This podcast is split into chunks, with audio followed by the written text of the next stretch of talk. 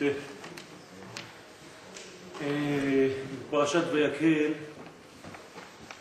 מתוך אה, פירוש אה, מתוק מדבש בסייעתא דשמיא, אני מצטער על כל האנשים שאולי לא נכנסים לכל העניינים אה, באופן פרטני של הספירות, ואני מקווה שזה לא יהיה יותר מדי מבולבל, אבל אני אנסה להתאמץ כמה שיותר להיות בפשטות. ברשותכם אני רוצה לדבר היום בקטע מהזוהר הקדוש שבחרתי, שמדבר על הבניין של הבחירה של יהושע בן נון ביחס, בהשוואה לסמיכה של מי שבנה את המשכן, זאת אומרת בצלאל בן אורי בן חור למטה יהודה. ההשוואה היא השוואה מדויקת בגלל שבניין המשכן הוא בעצם המשך למתן תורה והמשך לבריאת העולם כולה. מה שקרה בבריאת העולם בגדול קורה כאן בזעיר אנפין בקטן, ומי שמסוגל לבנות את המשכן הזה הוא בעצם כמו הגדול שברא את העולם, ולכן הוא בצל אל. בצילו של אל שברא את העולם ידע, אומרת הגמרא, היה יודע בצלאל לצרף אותיות שנבראו בהם שמיים וארץ, כלומר שכל בניין המשכן הוא בצירוף אותיות, כמו בריאת העולם שהיא גם כן צירוף אותיות. בראשית ברא אלוהים ויומר ויומר ויומר ויומר. מה זה ויומר? צירופי מילים ואותיות. זאת אומרת שיש לנו כאן חידוש של בריאת העולם בקטן. למה זה כל כך חשוב? בגלל שהבריאה לא נשארת מנותקת מאיתנו. היא מצטמצמת עד כדי תפיסת מקום, מרחב, בהוויה שלנו. כשאנחנו רואים את המשכן ומאוחר יותר את בית המקדש בירושלים, אנחנו לא רואים סתם בניין, אנחנו רואים את העדות שהקדוש ברוך הוא ברא את העולם, ויש דוגמה בקטן לכל עוצמת הבריאה כאן בעולם הזה, עם כל מיני ניסים שחלים בתוך אותה כן, מסגרת של בניין. מה קשור ליהושע בן נון? יהושע בן נון הוא הכניסה לארץ ישראל. הכניסה לארץ ישראל, כדי שיהושע יהיה המשך של משה רבנו, אז צריך בדיוק אותו עניין. זאת אומרת שמישהו ימשיך ויאמינו בממשיך. זה לא כל העניין להגיד, הנה עכשיו הוא מחליף אותי, תסתדר איתם, לך תגיד להם שאתה המחליף של, שלי. לא. משה רבנו צריך לעשות משהו כדי שימשיכו להאמין ביהושע בן נון. ולכן, כדי לבנות את המשכן, גם כן הקדוש ברוך הוא עושה משהו כדי שיאמינו שהבניין הזה הוא לא בניין שבא ממטה למעלה, מתוך חשק של האנשים, אלא בניין שבא ממעלה למטה, מתוך כוח אלוהי. ולכן צריך לסמוך. אז אני רוצה רק להראות לכם את ההשוואה. פתח רבי שמעון ואמר, בספר דברים ל"ד ט', מביא פסוק, ויהושע בן נון מלא רוח חוכמה, מאיפה אנחנו יודעים? כי שמח משה וגומר. מה זאת אומרת כי שמח משה? כי שמח משה את ידיו עליו וישמעו אליו בני ישראל. זה המשך הפסוק. זאת אומרת שיש סמיכה, מכאן בא המושג של סמיכה לרבנות, כן? שסומך הרב על התלמיד את ידיו ונותן לו, מעציל עליו רוח הקודש כדי שהתלמיד יהיה המשך לרב. זה לא סתם תלוש והרב סתם בוחר אחד, אלא זה המשך שלו. לא כתוב לכם, אבל בפרשת כי תישא כתוב, ראה, אותו דבר, בצורה אחרת, קראתי בשם בצלאל בן אורי בן חור למטה יהודה ואמלא אותו רוח אלוהים בחוכמה ובתבונה ובדעת ובכל מלאכה לחשוב מחשבות לעשות בזהב ובכסף ובנחושת וכו' וכו'. זאת אומרת, גם כאן, הקדוש ברוך הוא אומר לנו בפירוש, האדם שבנה את המשכן, אני בחרתי אותו ומילאתי אותו מכל מה שצריך למלא אותו כדי להיות מסוגל לבנות מנגנון שכזה. אז יש לנו השוואה כאן, ולכן הזוהר הקדוש מתייחס אל יהושע בן נון, לכאורה בלי שום קשר לפרשה. אלא שאנחנו תכף נבין שיש קשר ועוד איך. אומר הזוהר הקדוש, בכמה אתר תנינה, דמשה אנפוי כאנפי שימשה, בכמה מקומות ראינו, כן, זה ארמית, זה זוהר הקדוש, שמשה הפנים שלו, אנפוי, כאנפי שימשה, כפני השמש, ויהושע כאנפי סיהרה, ויהושע כפני לבנה. זאת אומרת שאם אנחנו מסתכלים על משה רבנו, משה רבנו זה שמש, והוא ממוקד כאן בעצם, ויהושע בן נון נמצא כאן והוא כפני לבנה, אז נשאיר אותה בלי הקרניים. דלת נהורה לסיהרה. אומר הזוהר הקדוש מיד, בגלל שאין לירח אור עצמי. זאת אומרת שכל מה שהירח מקבל, כמו אצלנו בירח, הוא בעצם אור מהשמש. השמש מאירה לירח. ברגע שהשמש מאירה לירח, אז אנחנו רואים את הירח. או ככה, או קצת יותר עבה, או הרבה יותר עבה, ועד שהוא ירח מלא.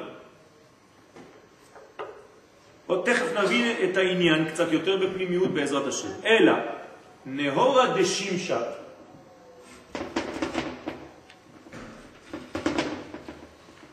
נהורה דשימשה, אומר הזור הקדוש, כד נהר לסיהרה, וסיהרה מגושימשה התמליה. הירח, כן, מכאן באה המילה בעברית סהרורי, מלשון סיהרה. הוא הולך, כן, אדם שקם בלילה לאור הירח והולך.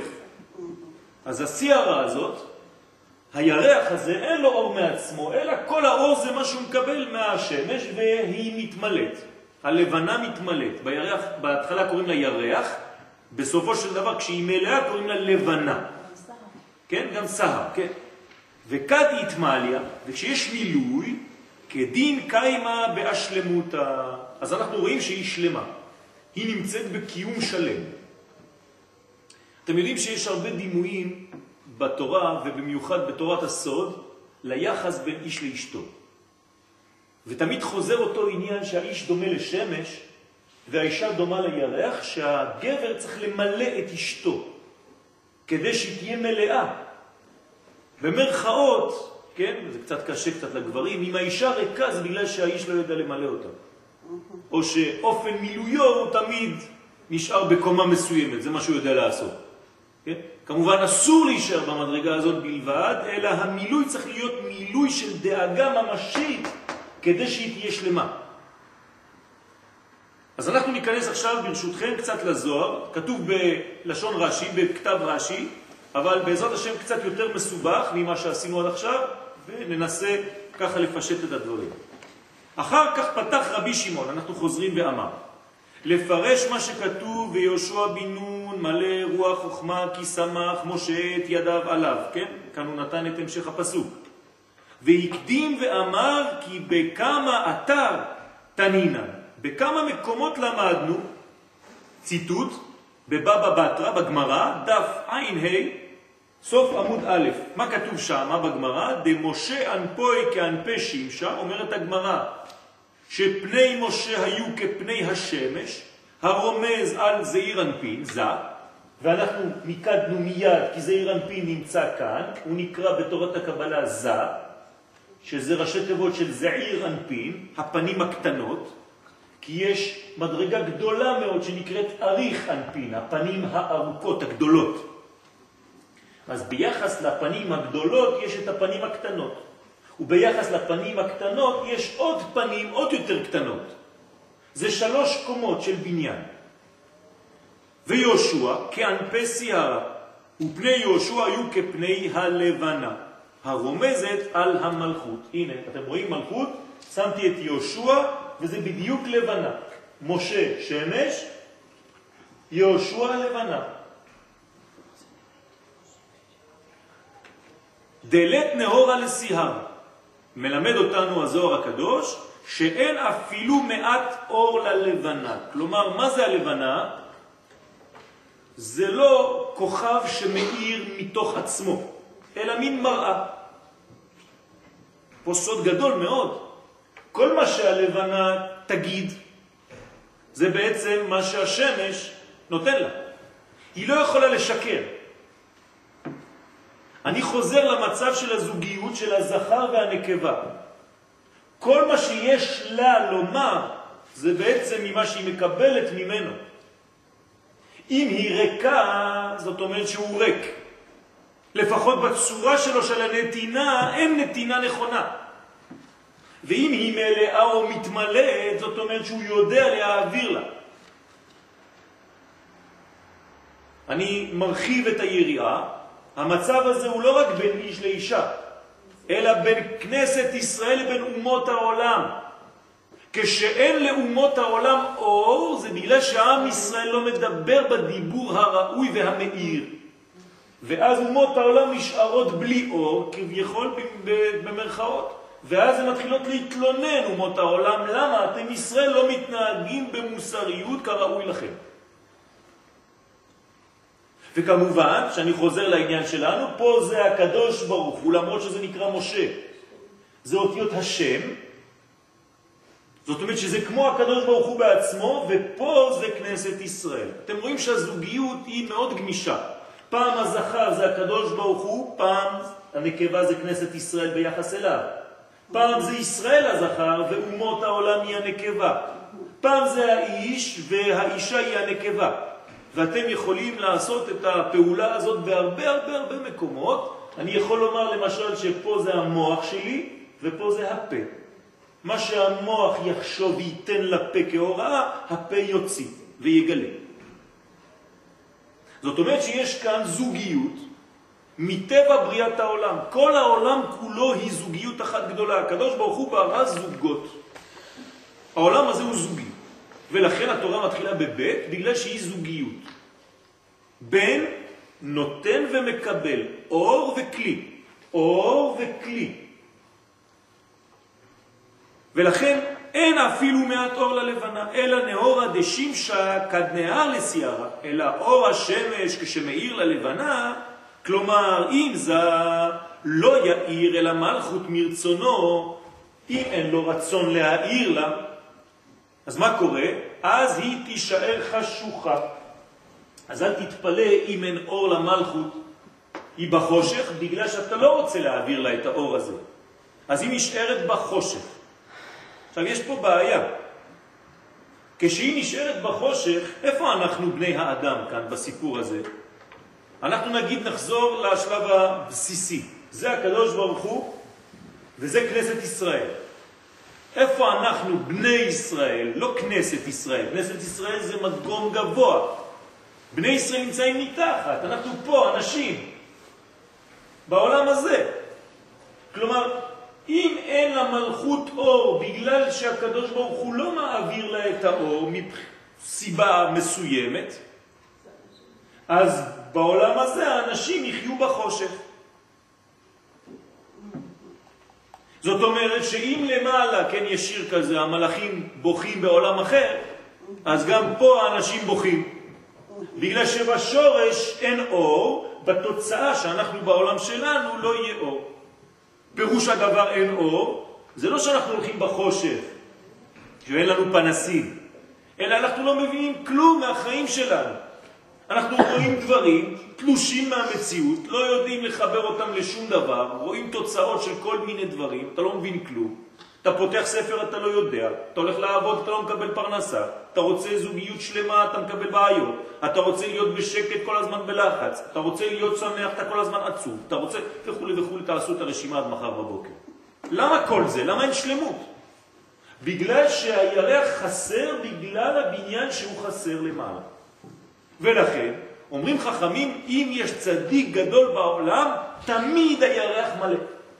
הוא אף פעם לא חסר. למה? כי הוא עושה את הפעולה לחבר תמיד את הקדוש ברוך הוא עם המלכות, עם השכינה, ואז בעולם הזה יש לנו אור. אז היא נשארת חשוכה. חשוכה זה גם אותיות שכחה. כלומר, מתי אנחנו שוכחים את מה שאנחנו לומדים, ולמה אנחנו שוכחים? בגלל שאין לנו הערה מתמדת ומאירה. אז אתה חצי ירח, אתה רבע ירח, אתה פשוט נקודה קטנה התחלתית, ואתה בחושך, חושך אותיות שכחה, אתה לומד משהו, תוך כמה דקות אתה שוכח את מה שלמדת. אז יש בעיה. קשה לבלוע את הדברים. וסיירה מגו שמשה התמליה. כן? יש גיל לכל דבר, בגלל זה. והלבנה מאור, השם, מאור השמש מתמלאת. זאת אומרת שתמיד הירח בא מהשמש, אין לו מעצמו שום דבר. כי כל שלמות אור המלכות אינה אלא מזעיר אנפין. זה השלמות שלה.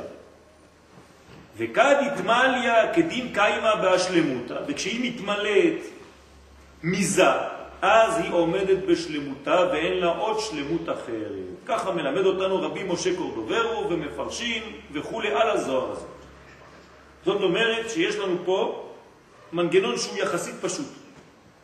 הזכר קובע, כן, את הנתינה. אם הזכר לא רוצה לתת, היא תישאר בחושך. אם הזכר רוצה להשפיע, היא תתחיל להתמלא באור.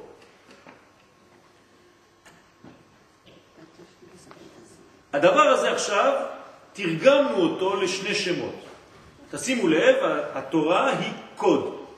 במקום לדבר באופן גנוז, כמו שעכשיו דיברתי, מה היא קורא, איך היא קוראת לדברים האלה? פשוט נותנת שמות. למדרגה הזאת היא תקרא משה, ולמדרגה הזאת היא תקרא יהושע. אז תשימו לב עכשיו, אתם יכולים בהחלט ללכת לטקסט, לפתוח את התורה, ואיפה שכתוב משה ויהושע, אתם מבינים עכשיו איך זה עובד. זאת אומרת שאם עכשיו משה רבנו לא נכנס לארץ ישראל, נכון? איך יהושע ייכנס? איך הוא יוביל אם הוא חשוך, אין לו אור, משה מת? אלא מה צריך לעשות לפני שמשה ימות? למלא את יהושע, זה בדיוק מה שכתוב. ויהושע בן נון מלא רוח חוכמה, מלא קודם כל, כי הוא חייב להיות מלא, כמו הירח במילואו, רוח חוכמה, מאיפה ימלא רוח חוכמה? כל המדרגה הזאת נקראת רוח, ביחס ליהושע שהוא נפש, מדרגה נמוכה של נפש, כל זה רוח, פה זה נשמה, פה זה חיה, זה חוכמה. הנה החוכמה. אז משה רבנו, גם הוא היה מקבל ממדרגה גדולה ממנו. אז אני עכשיו חוזר על אותו דפוס בקומה עליונה יותר. משה הופך להיות במרכאות נקבה, ביחס למה? לחוכמה שהיא זכר. אז זה זכר זה נקבה, אבל זה זכר וזה נקבה, וכו' וכו' וכו' וכו'. אז מה עכשיו משה עושה? במקום שהדברים יישארו כאן, הוא לוקח, כן? תסתכלו על הפסוק. ויהושע בן נון מלא רוח, מלא רוח, זה כל המדרגה של משה, רוח, חוכמה. זה לא רוח שהיא תלושה ממדרגה, זה הרוח של החוכמה. כי, למה? כי שמח משה את ידיו עליו.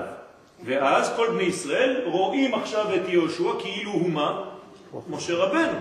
אפשר בהחלט לומר שאפילו בפנים יהושע דומה למשה. למה? כי זה מראה של משה רבנו. אז אתם מסתכלים על יהושע, אתם כבר לא יודעים שזה יהושע, זה משה מספר שניים. לכן איך קוראים למדרגה הזאת בתורה? משנה תורה. מה זה משנה תורה? פעמיים, זאת אומרת כפל. רואים את יהושע, אומרים זה משה החדש. אבל בשביל זה צריך שיהיה יחס בין משה לבין יהושע. ויהושע מה עושה תמיד? נער לא ימוש מתוך האוהל. מאיזה אוהל? של משה.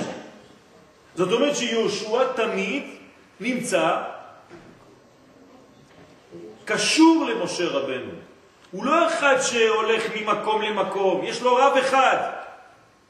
לא איך שבא לו, פעם אחת הוא הולך לרב אחר, לומד שיטה, אחרי זה הולך לרב אחר, לומד שיטה, והוא בעצם מחבל ובוגד ברב. לא. יהושע יש לו רב אחד, נגמר הסיפור, הוא התחתן איתו, כמו אישה ובעלה. אז עכשיו הרב נותן לתלמיד כמו גבר שנותן לאשתו וממלא אותה. והיחס באמת בין רב לתלמיד הוא גם כן יחס של זכר ונקבה, כי מתוך תורתו של הרב שמאיר בתלמיד, התלמיד, כן, מביא תולדות. הוא בהיריון מאותו רב, וזה נקרא פריה וריביה בתורה.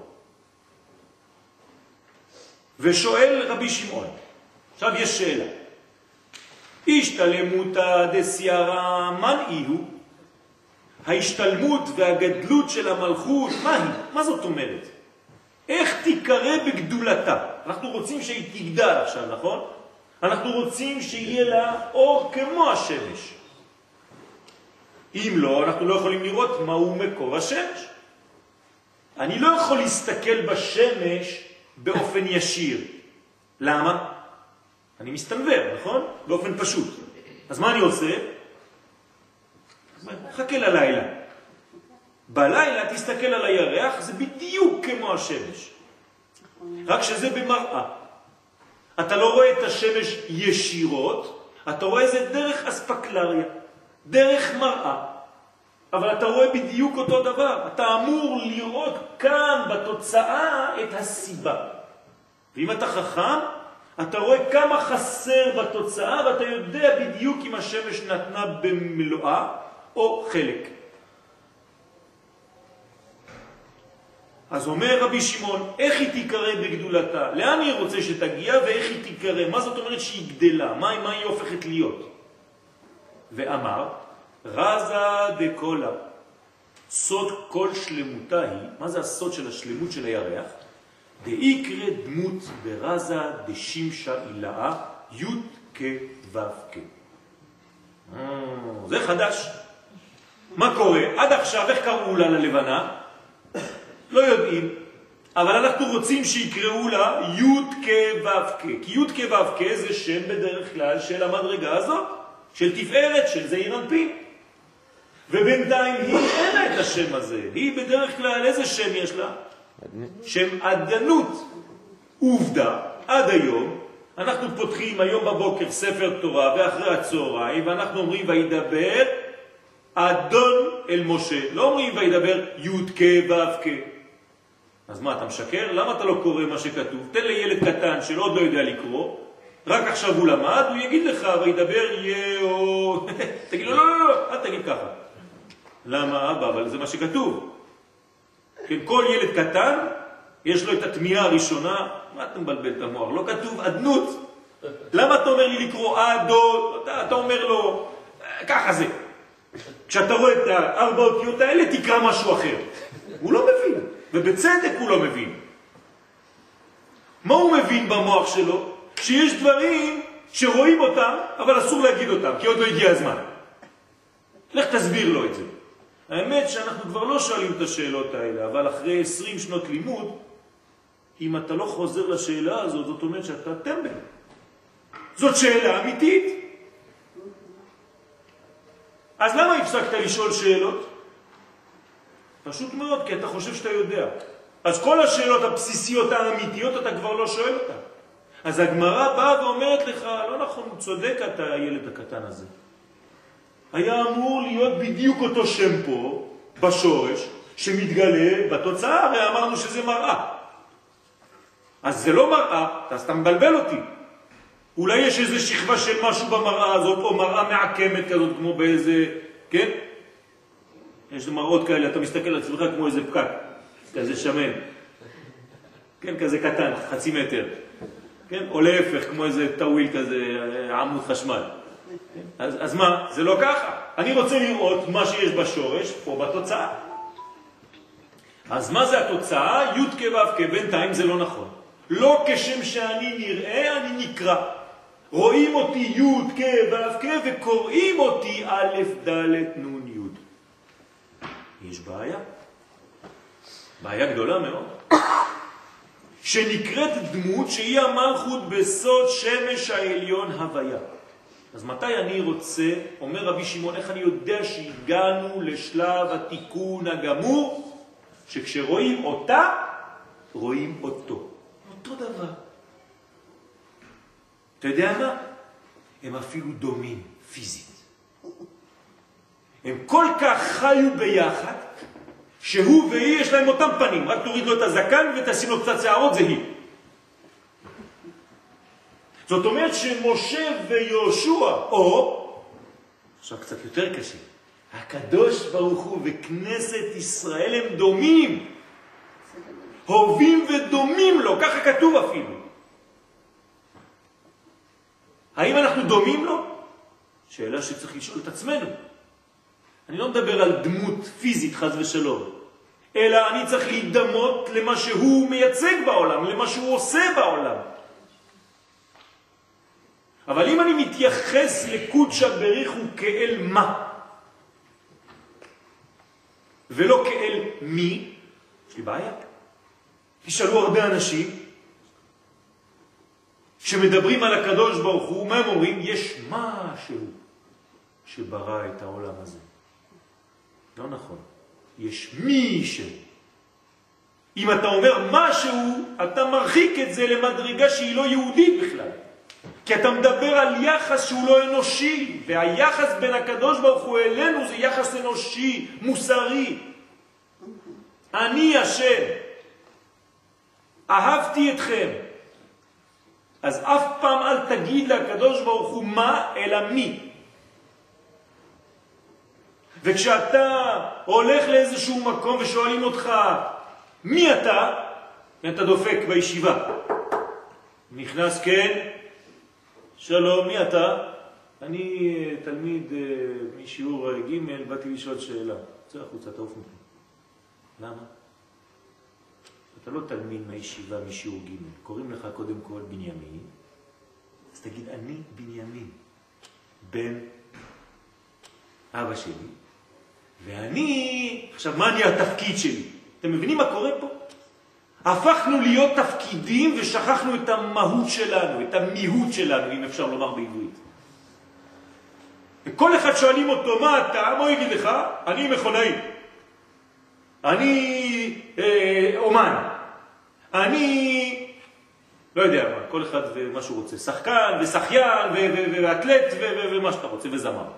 לא, אני קודם כל השם שלי, המהות הפנימית שלי שעוסק בזה, זה, זה, זה וזה. והיינו שתחזור פנים בפנים, אז מתי באמת היא תגדל? כנראה שהעמידה שלה לא נכונה. עכשיו אנחנו קצת מבינים מושגים בקבלה שהם קצת קשים להבין, למרות שאומרים אותם כל הזמן. מה זה שהמלכות, הנקבה, עומדת איתו, עם הזכר פנים בפנים? עכשיו זה באמת שהשם שלו והשם שלה זהים. אז למה השם שלו והשם שלה לפעמים לא זהים? בגלל שהם לא עומדים פנים בפנים. הם עומדים אולי אחור באחור, הם אחד ליד השני, אבל הם ברוגז. אחד מסתכל לכיוון כזה בחיים, והשני מסתכל לכיוון אחר בחיים, אין לנו מה לעשות ביחד בכלל. זה לא נכון, אתם פשוט לא יודעים לבנות. והיינו כשתחזור פנים בפנים, לכן העבודה היא אצלה דווקא, שהיא צריכה לעשות את המאמץ, כי אצלו אין שינוי. אני השם לא שניתי, אבל כנסת ישראל נקראת שושנה, כי יש לה כוח השינוי, והיא חייבת להשתנות, ולחיות לפי המצב האידיאלי של השמש. אז כשתחזור פנים בפנים עם זה, הנקרא בשם הוויה, כי הוא שם הוויה, אז גם היא תיקרא כמותו. היא תתפוס פשוט את אותו צבע. דה בשמה דה לקה אם בר בזימנה דקאימה בהשלמותה. בת בזימנה דקאימה בהשלמותה. פירוש, כי בשם זה אינה עומדת אלא בזמן שנמצאת בשלמות, פנים בפנים. לעמוד פנים בפנים זה אחד מול השני, עזר כנגדו, מולו, ו... ומה? בשביל מה את עומדת מולו? כדי להסתכל על הלובן שבעיניים? מה את עושה איתו פנים בפנים? זה לא סתם קשר של עמידה סתמית, אלא אני רוצה ששנינו נגלה דבר אחד. זה הבניין פנים בפנים. מתי זה קורה? בזמן? בחמישה עשר לכל חודש. נכון? בט"ו לחודש אנחנו רואים את הירח שלם. מה קורה באותו זמן? יש כוח ביקום שיותר שלם ממה שהיה יום לפני ומה שיהיה יום אחרי. עדיף שיהיה יום לפני או יומיים לפני או שלושה ימים לפני. כלומר, כל הבניין שהירח מתחיל לגדול, יותר טוב מהזמנים שכשהירח מתחיל להתקטן מחזרה. לכן לפי הקבלה לא מתחתנים מה-15 עד ה-30, אלא דווקא מראש חודש עד ה-15 לחודש. ככה מתחתנים המקובלים. וכל חתונה שהייתה אחרי, קשה לה להחזיק כמו חתונה שהייתה לפני או בול ב-15 לחודש. אתם רואים כמה חשוב ללמוד קבלה? אפילו בגיל שבע? כי אף אחד לא ילמד אותך את זה. ואתה מתחיל דברים בחיים שלך, של דברים כל כך חשובים, ומתי התחתנת? בזמן שהזמן כבר היה למסכנה, כבר לא רואים אותה.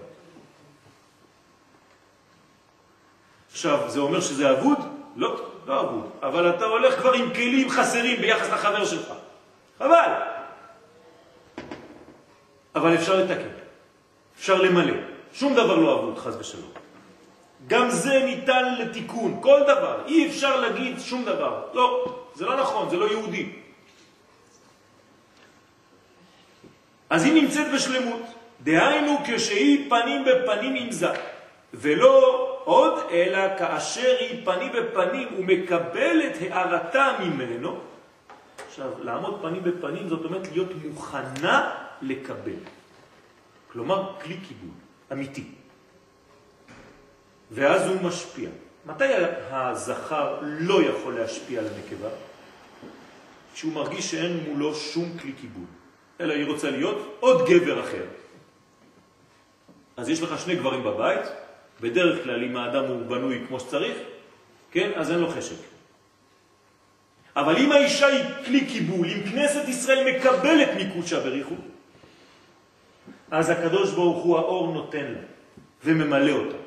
בשביל זה היא צריכה להראות השתוקקות, רצון לקבל ממנו, הערכה, כמו שקורה בין ידידים. הרי הזוגיות הכי טובה זה קודם כל לבנות ידידות. לכן לפני שמתחתנים יש לנו בית ספר לידידות. מגיל 10 עד גיל 20 לומדים להיות ידידים. יש לך מלא חברים ואתה לומד ידידות. בשביל מה? כדי לדעת מה היחס ביני לבין החבר שלי, הידיד שלי. אני מעריך אותו ואני אוהב אותו, ואני לא רוצה לשנות אותו כל שנייה. אז נותנים לך אחר כך את האישה. ואז אתה צריך ללמוד מהידידות מה היחס האמיתי לאשתך. אבל צריך כלי קיבול, אור וכלי. אז יש לה עשר הוויות, אז היא הופכת להיות שלמה. כלומר, היא צריכה להיות דומה לו. כי אם היא לא דומה לו, הוא לא ייתן. אם כנסת ישראל לא דומה לאור, אז האור לא רוצה לתת לכנסת ישראל. אז המאמץ הוא שלנו כמובן, של החלק הנוקבי, שהיא גמישה ויכולה להשתנות, ולכן היא כל הזמן תלויה בשינויים של הזמן. פעם מלאה, פעם ריקה, אז היא יכולה לשחק בגמישות. הוא יותר קשה, הוא לא זז. הוא תמיד אותו שמש. פעם הוא פה, פעם הוא לא פה. אבל הוא תמיד אותה שמש. אין שמש שרואים חצי. ירח כן, יש גמישות בירח. הגמישות הזאת, דרך אגב, מעלה אותה למדרגות הרבה יותר ממנו, דרך אגב, אחר כך. כי היא עוברת אותו. זה מדרגה של שמש, אבל בגלל הגמישות שלה, הגמישות שלה זה להיות כמו גומי, נערת גומי, אז היא יכולה לעלות אפילו לקטר. והוא מסתכל עליה ככה. לא לחשוב שהוא דומיננטי והוא, כן, הוא כל כך מקובע, שהוא גם כן לא יכול לעלות הרבה. אבל היא כן. יש סוד גדול בדבר הזה. כמה שאני יותר גמיש בחיים שלי, כמה שאני יכול יותר לעלות. כמה שאני יותר סגור, תקוע, חנוק במדרגה שחשבתי שיהיה מדרגה ונגמר, אני לא זז יותר. כי הרי בכל אחד מאיתנו, אפילו שאני גבר, יש בי חלק נוקבי, מאוד מפותח. אז אני צריך להשתמש בחלק הנוקבי הזה שבי, כדי לגלות גמישות אפילו בחיי הגבריות שלי. ואז אני יכול לעלות ולהשתתף בקודש. וזה קורה כל פעם שאנחנו פותחים ספר. אם אני תקוע ברצף של מחשבה ובבניין שאני רגיל אליו, כל פעם שאני אפתח טקסט אני לא אהיה פנוי למשהו חדש, כי אני לא גמיש. וככל שהגמישות שלי תתגבר, על ידי עבודה על המוח הימני שלי, שיפעל על כל החלק השמאלי שבגופי, אז אני אהיה יותר פתוח, גמיש, קולט, שומר, זוכר, וכו' וכו' וכו'.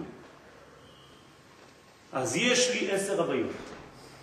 כלומר, המלכות הופכת להיות כמוהו בגלל שהוא מלא, היא הופכת להיות מלאה בעשר הוויות מנוקדות בעשר ספירותיה. מה זה מנוקדות? כל ספירה וספירה יש לה ניקוד משלה. תדמיינו שהמלכות הזאת היא כלולה מכל זה. כל זה בתוכה. אז בכל ספירה וספירה יש ניקוד, כן? אז הניקוד של הקטר, מה זה? קמץ. כלומר, אם אתם רואים אות בעברית עם קמץ מתחת, אתם יודעים שזה שייך לספירת הכתר. במיוחד כשזה הוויה, י' כו' מה זה חוכמה? פתח. מה זה בינה? צרף. מה זה חסד? סגול. סגול. מה זה גבורה? שווה. מה זה תפארת? מלאפון. כלומר, ו' עם נקודה למעלה. מה זה נצח? חולם, כן? מה זה נצח? חיריק. חיריק, מתחת לו', נקודה. מה זה הוד? שורוק. שורוק.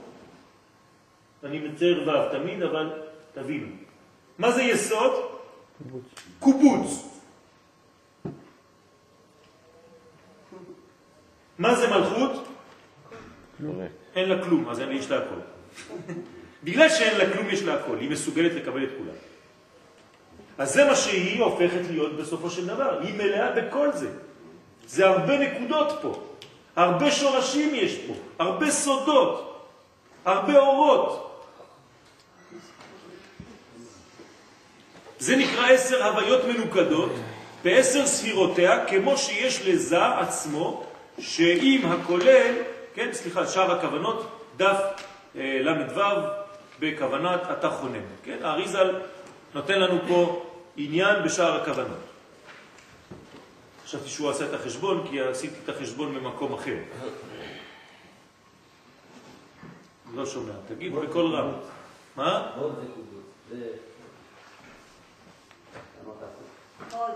מה כתבת? מה כתבת? אה, כן, כן, בסדר, כן, קובוץ ושירות במילים, כן.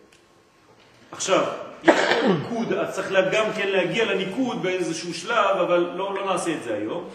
אבל כל ניקוד יש לו ספירה בפני עצמה, כן? למשל, כל נקודה זה עשר מדרגות. כל קו זה שש. אז למשל פה זה שווה 6, פה זה שווה 16, פה זה שווה 20, פה זה שווה 30, פה זה שווה 20, פה זה שווה 10, פה זה שווה 10, פה זה שווה 30, פה זה שווה יותר, כי יש כמה נקודות כאן. עצבני.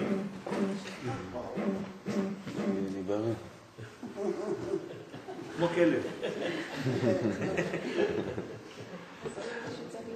דהה כמה שמהן אינו דאחסינא ויתקרא בהו כך. כי כמה שמות הם שירשה מזה. אז מה היא הופכת להיות עכשיו? מלאה בשמות. כלומר, יש לה מלא, כל שם זה כמו בגד אחד שונה. אז הוא קונה לה בגדים. אז יש לה בארון לפחות עשר סמלות. כל סמלה היא בעצם בגוון מיוחד כמו אחד מהניקודים הללו. ונקראת בהם כך. אז היא עכשיו הופכת להיות מלאה בשמות, תלוי מה היא מגלה בעולם באותו זמן. כלומר, אם היא יוצאת עם חולצה כחולה, באותו יום יש רמז שהיא, נגיד, הולכת לים. ואם יוצאת בסמלה או באיזה צעיף אדום, אז היא אומרת לו ברמז, מהיום אני נידה. וכשהיא תלבש, וכן, הרבה רמזים, וכו'. כי כפום שעתה דקיימה ב, הכי אקרה באו שמה ממש. כפי השעה שעומדת בה, כך היא נקראת בשם ההוא ממש. מה זה אומר? שהיא תלויה בזמנים, בשינויים. בכל רגע מיוחד יש לה בגד אחר. היא תופיע בהופעה אחרת, בדיוק כדי להודיע לנו דרך אותו שם מה מתגלה באותו זמן בעולם הזה. ולכן אנחנו צריכים לדעת את השמות. כי השמות הם גילויים של אנשים, של כוח. ברגע שאני מגלה את השם שלך או שלך, אני קצת יודע יותר עלייך, עליך. כי השם מוביל אותי לשם. אין שם שם. כגון, אז עכשיו הוא נותן דוגמה. בחול, כן, בימות החול, איך היא נקראת? בשם אל אדנות. אל אדוני ויער לנו. אז זה השם שלה בימות החול. למה? כי היא מגלה מדרגה שהיא חייבת להיות בצורה כזאת של מידת הדין, זה עדיין זה ימות החול. אבל זה באופן פשוט. כלומר, רק השם עם האותיות איך שאתם רואים אותו, פשוט. בשבת, בתפילת יוצר, עכשיו יש לנו הדרגתיות, איך היא עולה? קצת כמה ללמוד על זה. בשבת, בתפילת יוצר, באל אדון, על כל המעשים, הרוויחה המלכות שתיקרא אל, אבל זה לא אל סתם, זה אל עכשיו במילוי. למה במילוי? אמרנו, כי כל עניינה זה להיות מלאה ממנו. אז אותו שם אל, א' ל', הופך להיות, תראו, א', ד', נ', י', זאת אומרת אל עד נ', מלא. היא מתחילה להתמלא. ובתפילת העמידה של שחרית דשבת, הרוויחה עוד מעלה יתרה שגם שם אל שבה מתמלא. בהתחלה אל נשאר אל והאדנות התמלא. עכשיו גם המילה אל מתמלא כזה, א' ל' זה אל, וכל השאר גם כן, א', ד', נ', י' של אדנות. תראו כמה אותיות היא מקבלת, כמה כוחות. לא לשכוח שכל עוד שממלא מבפנים זה עוד אנרגיה. עכשיו, למה זה עולה ככה בשבת? כי מה קורה בעצם? בשבת יש הערה גדולה ממנו אליה. ולכן כל רגע בשבת שאנחנו מתקדמים בזמן, היא עולה ומתמלאת יותר, היא הופכת להיות מלאה באורות. המילוי הזה זה לא סתם טכניקה קבליסטית. כל פעם שאת מתמלאת מדבר מיוחד, או אתה מתמלא, כי זה קורה גם לגברים, בכלל לכנסת ישראל כולה, אז אנחנו יותר מלאים בשמחה, יותר מלאים בשלמות, יותר מלאים באמונה, יותר מלאים בביטחון, פחות פוחדים וכו' וכו' וכו'. כמה שאתה מלא יותר. אומר את זה במילים הפוכות. כמה שחסר לך המילוי של האורות, אתה יותר בפחדים, אתה יותר בחסרונות, אתה יותר במחלות, אתה יותר בכאבים, אתה יותר בחלומות רעים, אתה יותר בנפילות חז ושלום. כי אתה חסר. אין לך בסיס. אתה לא מרגיש שאתה אור גדול, שלם, אתה בחושך. גלות נקראת חושך, גאולה נקראת אור. אז מה צריך לעשות כל הזמן? לדאוג להיות הכלי הראוי להתמלא. ובמוסף, אנחנו ממשיכים, במוסף גם השם בא להורות שמוסיפים עוד. כן? מה קורה במוסף? הרוויחה שתיקרא אל מלא, אבל עכשיו כבר לא שם אדנות, אלא שם הוויה. במקום אל אדני, אל י' כ' ו'. או, זה עוד מדרגה הרבה יותר גדולה, עכשיו אנחנו כבר עולים מדרגות, זה כבר במוסף בשבת. כמבואר כל זה בדרושי שבת של האריזה כמובן. אז פה אנחנו לומדים בשיתוף עם הזוהר הקדוש כמה עניינים איך בשבת כנסת ישראל מתמלאת באורות. אין פלא שבמוצאי שבת אנחנו מרגישים חיסרון. כי בעצם כל המילואים האלה נעשים בלי שנרגיש אפילו, בלי שנדע בכלל. כמובן, חיבה יתרה נודעת להם. מי שיודע, אז הוא יודע, תשימו לב כמה זה תענוג לדעת שעכשיו אני מתפלל במוסף שבת, ואני יודע שהשם שלי משתנה. זה משנה את כל התפילה שלי. זה כאילו שעכשיו את יודעת שבעלך עושה משהו כי הוא אמר לך בשמונה ועשרים, אני עכשיו חושב עלייך. בוא נחשוב שנינו אחד על השני באותה שעה. אז זה עבודות קטנות שנראות כאילו חסרות משמעות, אבל זה לא נכון. אפשר לעשות משחקים כאלה. אני נוסע לחו"ל, אשתי נשארת פה, אז אני אומר לה, בשבת, בבוקר, בשעה עשר וחצי, בול, אנחנו חושבים אחד על השני. אתה יודע איזה כוח זה? עכשיו אתה עושה את זה עם הקדוש ברוך הוא. הוא אומר לך במוסף בשבת, לא חשוב איפה תהיה בבית כנסת שלך. אתה יודע מה? אני הולך איתך לארג'. בעשר, כן, ברבע לעשר, כשאתה מתפלל מוסף, או בעשר בבוקר בשבת, תחשוב שקיבלת שם חדש. ואתה באמצע התפילה שלך אומר לו, תודה רבה, עכשיו קיבלתי, אני מרגיש. זה מודעות אחרת. אתם לומדים, אתם מבינים למה הלימוד כל כך חשוב? זה פגישות רוחניות, עם זמן קבוע, עם מקומות קבועים, זה לא סתם באוויר, אין סדר, הכל אורות, הכל כלים, הכל דבש. לא ככה עובד. יש זמנים, והכל לפי זמנים, ואם אתה יודע לדייק, הכל עובד, מתקתק. וכת קיימה, ברזה דעה שלמותה, אומר הזוהר הקדוש, כשהמלכות עומדת בסוד השלמות, כמו בתפילת שחרית דשבת שהיא עומדת עם זה פנים בפנים, אבל עדיין היא רק בנאי שלו, זאת אומרת היא בחלק התחתון שלו. היא לא הגיעה לקומתו, היא בנאי, ראשי תיבות נצח, הוד ויסוד. אז היא בנאי שלו, היא עדיין לא בשלמות, אבל היא מתקדמת, היא עולה. כלומר היא במדרגה התחתונה שלו בינתיים. ואחר כך והשתלימת מכל סטרים, היא משתלמת, נשלמת מכל הצדדים. והיינו במוסף דשבת באמירת כתר.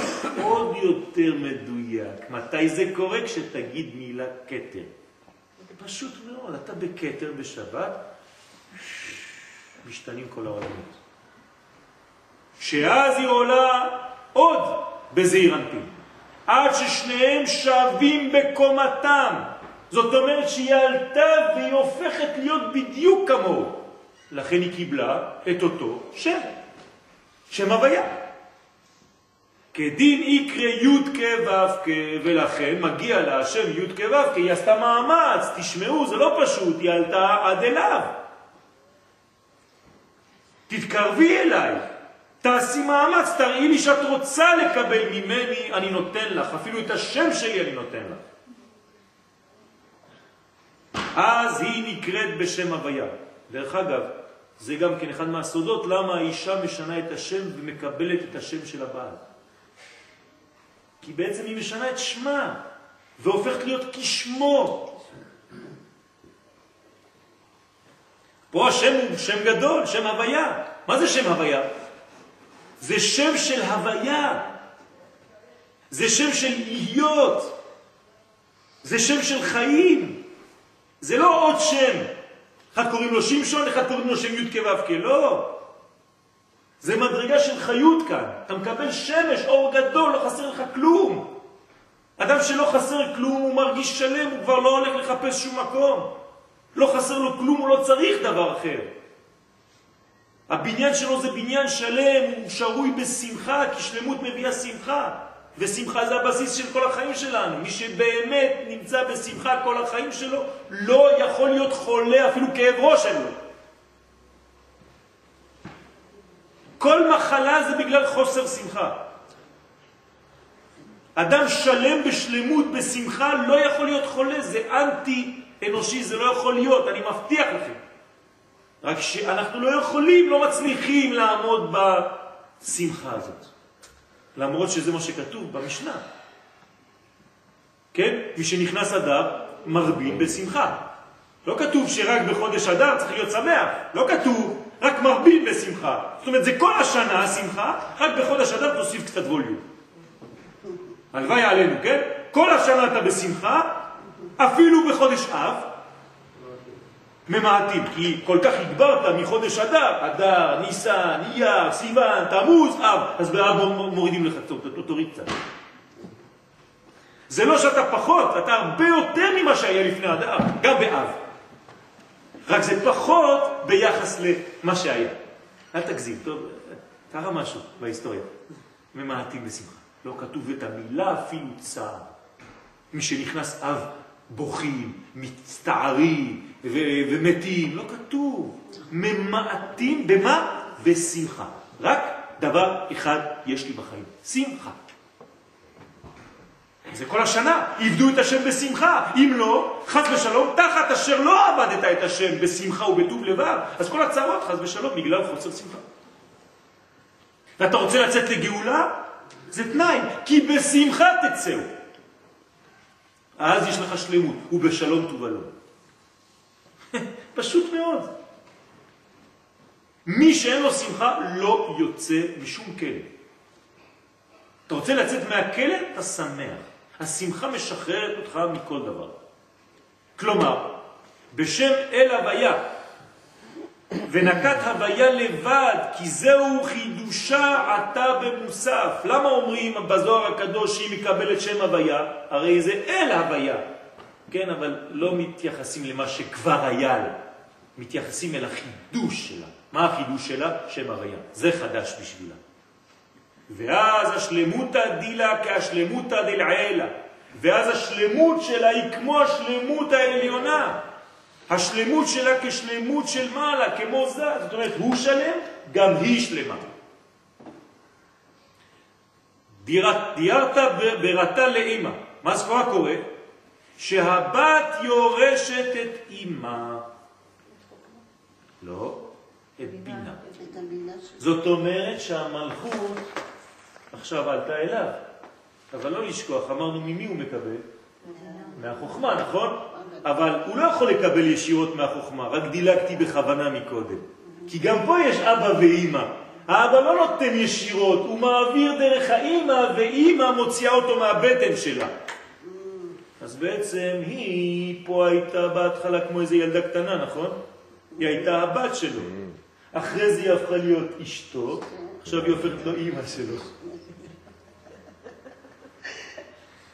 וזה מה שהקדוש ברוך הוא אומר. בהתחלה קראתי לך ביתי, ואהבתיך יותר, וקראתי לך אשתי, ואהבתי אותך יותר, וקראתי לך אימי. יש כמה מדרגות. איפה את נמצאת ביחס אליו? איפה אנחנו נמצאים ביחס לקדוש ברוך הוא? אז היא עכשיו הולכת להיות אימא. זאת אומרת, אני יכולה עכשיו להוציא עוד אחד מהבטן שלי כזה שלם. איזה מדרגה, מאיפה היא באה מנקודה, לא הייתה כלום. תראו איך היא עלתה. אחרי זה אומרים שביהדות אין מקום לאישה, חס ושלום. תראו איזה גמישות עד איפה היא יכולה לעלות. כי בקטר דשבת זה עולה אל מקום הבא. עכשיו קצת זלזלנו בזה, נכון? אבל זה לא נכון. גם הוא עולה. איפה הוא עולה? למדרגה של אבא שלו, הוא רוצה להיות דומה כמו אבא. הוא כבר כשהוא היה קטן הוא שם את הנעליים שלו. עכשיו, זה שהיא עלתה לאימא, היא יכולה ללדת באמת עוד אחד כזה, אבל יש לה עכשיו מולה אותו. זאת אומרת שבעצם השמש נמצא פה עכשיו, והירח פה. מה החידוש? בשביל מה? מה זה? עליתי קומה, הייתי עם אשתי בקומת קרקע, עלינו לקומה ראשונה ואנחנו מסתכלים אותו דבר אחד על השני? לא, פה לא היה לך מוחין. לא היה לך נשמה, היה לך רק נפש ורוח. עכשיו עלית במדרגה, אתם במדרגה עליונה, אתה ואשתך אחרי כמה שנים של נישואים. עליתם למדרגה שאתה כמו חוכמה והיא כמו בינה, יש לכם מוחין דגדלות. זה מדרגה אחרת לחלוטין, הייתם כמו ילדים קטנים בהתחלה, אפילו באותו משחק שסיפרנו עד עכשיו. עכשיו אתם מקבלים מוחין. עכשיו אתם יכולים לחתן ילדים, ואתם תהיו אלה שנכנסים לחופה איתם, ולא שאתה נכנס עם אמא ואבא. אתה האבא והאמא עכשיו. משנה את הכל. ואם אתה ממשיך לגדול אתה תהיה גם סבא. וכל זה מונחים בקבלה, ישראל סבא ותבונה, אבא ואימא. וכמה שאתה עולה יותר בחיים שלנו, מבשרי אחזה אלוה. מה שקורה לנו בחיים זה בדיוק מה שקורה ביחסים בינו לבינה, כי כל זה מגיע מיחסים בין קודשא בריחו וכנסת ישראל. אז זה שהבת יורשת את אימה, כי בקטר לשבת זה עולה אל מקום אבא ויורש את, מה זה יס? י' ספירות באבא. אז הוא מלא בעשר ספירות של חוכמה. הוא נהיה חכם.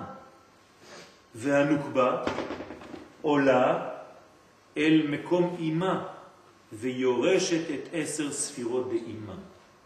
אז עכשיו היא הופכת להיות שלמה אותו דבר. במקום להיות זה ונוקבה דזה, היא הופכת להיות חוכמה ובינה. טרן רעין דלה מתפרשים לעלמה. אף פעם הם לא יכולים להתנתק יותר אחד מהשני. הם הופכים להיות ממש, אבל ממש כאחד. אף אחד לא יכול לבוא כבר ביניהם. ולכן כתוב בחוכמה ובינה בקבלה שתמיד הם מאוחדים ביחד. הם כמו אחד הפכו להיות, דבק. ואזון הן כמו אבא ואימא פנים בפנים שווים בקומתם. עכשיו הם עלו לפה, מה קורה מתחת? אז הם כבר קומה מתחת? לא. הם, כמו שאמרנו, הביאו לעולם קומה חדשה, גילוי חדש, שבעזרת השם גם הוא יתחיל לגדול, ואז יתמלא, יתבנה, וכל הבניין הזה יעלה מעלה, והם יעלו למדרגות עוד יותר גבוהות. וזה סוד החיים, שאנחנו תמיד בעלייה מתמדת, ואין ייאוש בעולם כלל. שבוע טוב.